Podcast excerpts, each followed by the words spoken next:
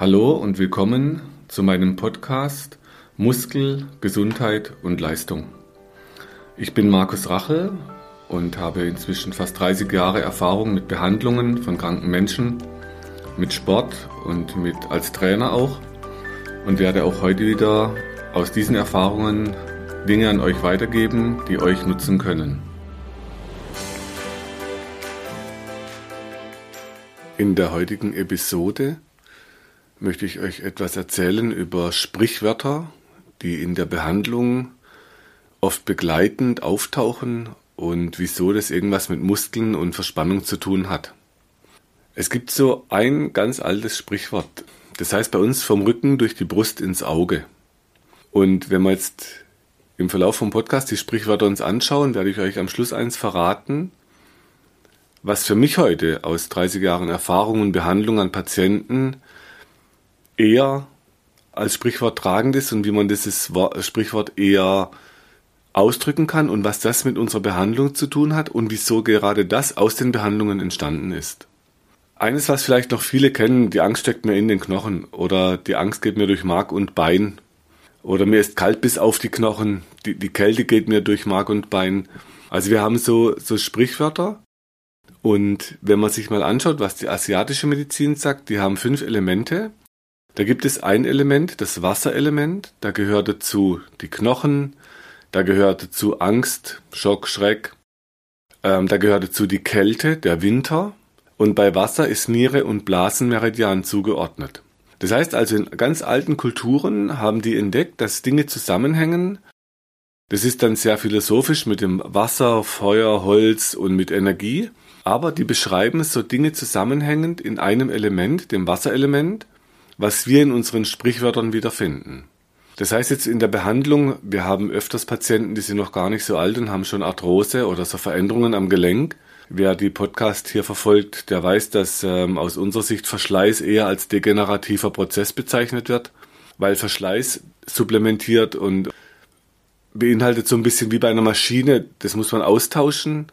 Bei uns Menschen ist aber so, dadurch, dass wir uns bewegen, wird das Gelenk ernährt und bei der Maschine verschleißt es eben, weil es sich bewegt. Also das kann man überhaupt nicht vergleichen. So, dass wir Menschen eher einer Degeneration unterliegen, heißt aber auch einer Regeneration. Und das ist immer die gute Nachricht. Also was regenerieren kann, das lebt und das kann man eben gegen die Degeneration setzen. Also wenn jetzt beim Wasserelement Niere Blase dazugehört, die Angst, Schreck, Knochen, Wirbelsäule, das Ohr, dann wird bei uns, bei Angstpatienten eben oft auch an den Knochen Veränderungen gefunden. Also eine spinale Enge oder dann so Arthrose an der Wirbelsäule oder im Knie oder in der Hüfte. Was oft nicht mal so mit, dem, mit der Belastung zu erklären ist, aber eben oft dann schon durch Angsterlebnisse.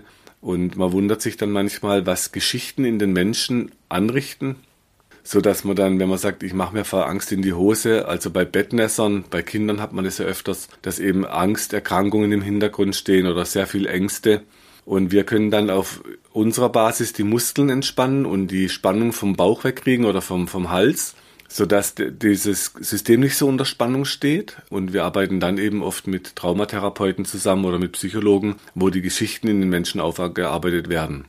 Aus meiner Sicht wird es heutzutage besser und Coaching hat da viel dazu beigetragen, dass Menschen sich ihre Geschichten anschauen und nicht nur einfach nur Symptome versuchen zu wegzumachen, sodass vielleicht auch Psychologie noch salonfähiger wird und was ja auch die Corona-Krise gezeigt hat, wie viel Bedarf da ist und wie viele Kinder und Jugendliche in Psychiatrien äh, bei Psychologen gelandet sind über die Angststörungen, die natürlich die Erwachsenen voll auf die Kinder projiziert hatten, aber die Kinder baden es halt aus. Also, das heißt, wir haben dieses eine Sprichwort, ich mache mir vor Angst in die Hose oder ich, die Angst steckt mir in den Knochen, mir ist kalt bis auf die Knochen. Und genau diese Sprichwörter finden wir dann in der chinesischen Medizin im Wasserelement repräsentiert. Dann ein anderes Element, Lebergalle, das ist in der asiatischen Medizin das Holzelement. Dort sind dann zugeordnet die Augen zum Beispiel oder der ähm, Eckzahn, Hüftgelenk. Da ist dann der Frühling zugeordnet. Dann die Bahnen von Leber-Gallenblasenmeridian, das sind die Energiebahnen, die über den Körper ziehen. Und auch vom Kiefer runter, seitlich am Brustkorb, das Bein runter bis in den Fuß. Dort ist dann Übersäuerung mit drin, Hyperaktivität. Und wir sagen eben so, ich bin sauer und meinen halt, ich bin zornig und ärgerlich. Und wenn jetzt die Menschen die Nahrungsmittel, wo dort zugeordnet sind, wie zum Beispiel Weizenbier, leider Kaffee, Fleisch, Süßigkeiten, also viele Dinge, Alkohol, Essig, und das sind halt Dinge, die wir viel zu uns nehmen und deshalb spricht man bei uns oft über übersäuert. Und da gehört Lebergalle dazu und wir sagen halt, mir ist eine Laus über die Leber gelaufen oder mir kommt die Galle hoch.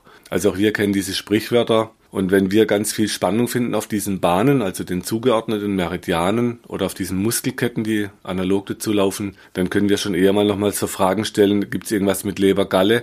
Also man kann es natürlich nicht einfach als Rückschluss sagen, da ist was an der Galle oder an der Leber. Nur wir können daran denken, dass man die Leute nochmal zum Arzt schickt, zum Blut abnehmen, zum gucken, ob da irgendwas vorliegt.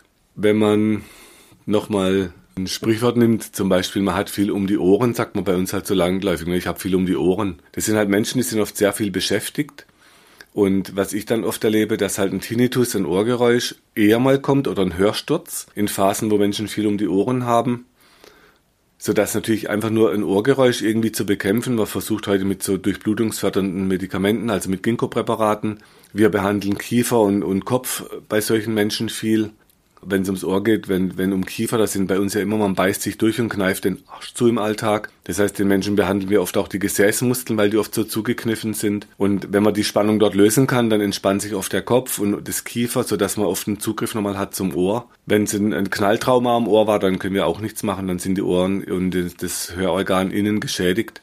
Aber eben, wenn man viel um die Ohren hat, dann kann man natürlich ein Stück weit Spannung lösen. Nur wenn ich dann aus der Situation, wo ich so viel um die Ohren habe, nicht rauskomme und es weiterhin so bleibt, dass ich viel um die Ohren habe, auch da lohnt sich wieder ein Coaching. Warum mache ich das? Dass ich so viel mehr um die Ohren auflade oder aufhalse.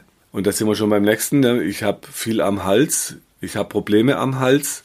Das sind dann Menschen, die halt viele Dinge erledigen müssen, aber dann oft auch Probleme an der Halswirbelsäule bekommen so dass wir da immer wieder Zusammenhänge finden, wenn wir jetzt natürlich die Halsmuskulatur behandeln und die Leute haben immer Probleme am Hals, dass man dann natürlich oft behandeln kann. Man muss auch an diese Probleme dann oft gleichzeitig ran, sodass man da Hand in Hand eine Lösung sucht und oft kann man es dann auch ganz gut lösen.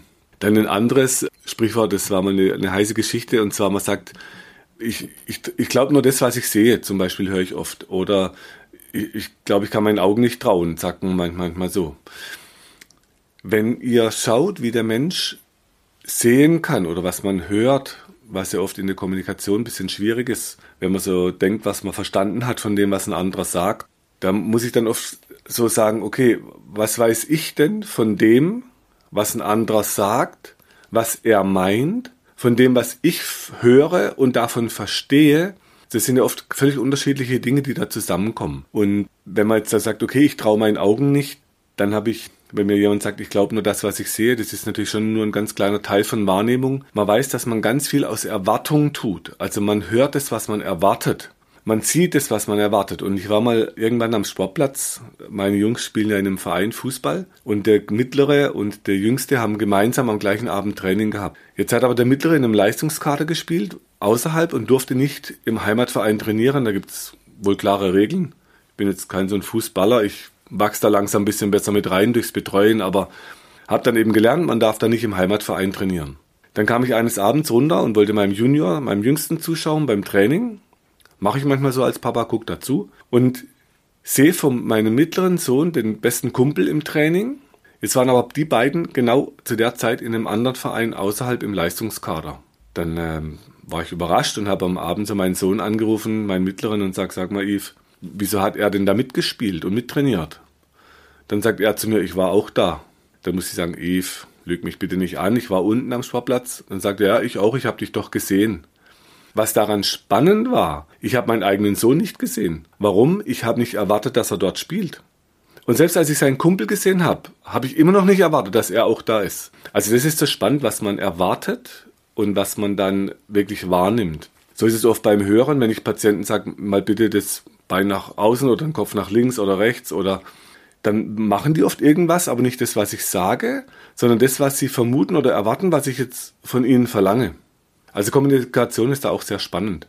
Und es gibt noch mal ein anderes, so wenn man so sagt, es dreht sich bei mir, also ich habe Patienten, die haben so Schwindelattacken und übers Gespräch, wenn man so nachfragt, dann entstehen oft so, es zentriert sich so, also der Schwindler dreht sich ja alles irgendwie um einen und dann zentriert sich das manchmal so, dass sich alles um ein Thema dreht in der Lebensphase. Und wenn sich halt alles um ein Thema dreht, dann irgendwann wird es dann vielleicht auch mal schwindlig. Das ist dann der psychosomatische Anteil. Wir können dann den somatopsychischen, also aus dem Körper die Gefühle, die können wir ein Stück weit lösen, wenn die Muskeln loslassen und wenn die Menschen so trainieren, dass sie locker statt straff werden und fest. Also auch da wieder, wenn es jemand halt mit Schwindel hat, da muss man manchmal gucken, gibt es ein zentrales Thema, um das sich gerade alles dreht. So, und das sind so Sprichwörter, die uns halt immer wieder weiterhelfen, dass man sagt, okay, man kommt nochmal auf eine andere Idee, dass man nochmal andere Fragen stellen kann in der Behandlung. Und ich hatte euch vorhin gesagt, ich werde nochmal auf das Sprichwort zurückkommen, vom Rücken durch die Brust ins Auge. Diejenigen, die die Podcast am Anfang gehört hatten, die Episoden, wo es um Rücken ging, um Bandscheibe, wenn ihr dort in der Transkription schaut, dort habe ich einen Muskel hinterlegt, den Hüftbeugemuskel, den Iliopsoas. Und wenn ihr euch nochmal dieses Muster, was ich immer wieder erwähne, wenn jemand im Stress zubeißt mit dem Kiefer, man beißt zu, dann spannt der ganze Körper an, man zieht sich zusammen, normal für Kampf oder Flucht. Das heißt, vorbewusst beißt der Kiefer, dann spannt der Bauchmuskel mit an in die Beugung und dann kommt normal der Sprung.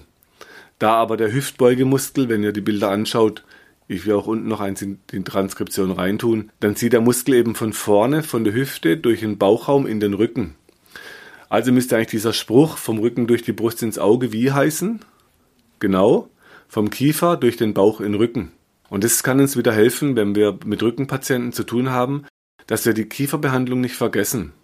Also erst der Kiefer, dann der tiefe Hüftbeuger und zum Schluss der Rücken.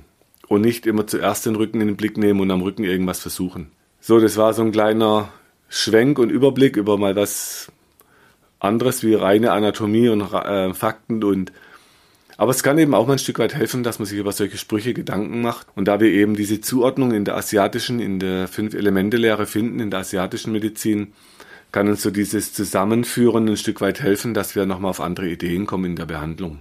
Manchmal ist es so, dass, dass äh, zum Beispiel hat mal ein Patient, da ging es um einen Fersenschmerz und das Spannende war, wir haben den behandelt in der Wade, dann oben in die Hüfte, am Gesäß, dann sind wir hoch bis zum Kiefer, mal die Arme mit behandelt, da gibt es Entsprechungen zu den Füßen, die Hände behandelt.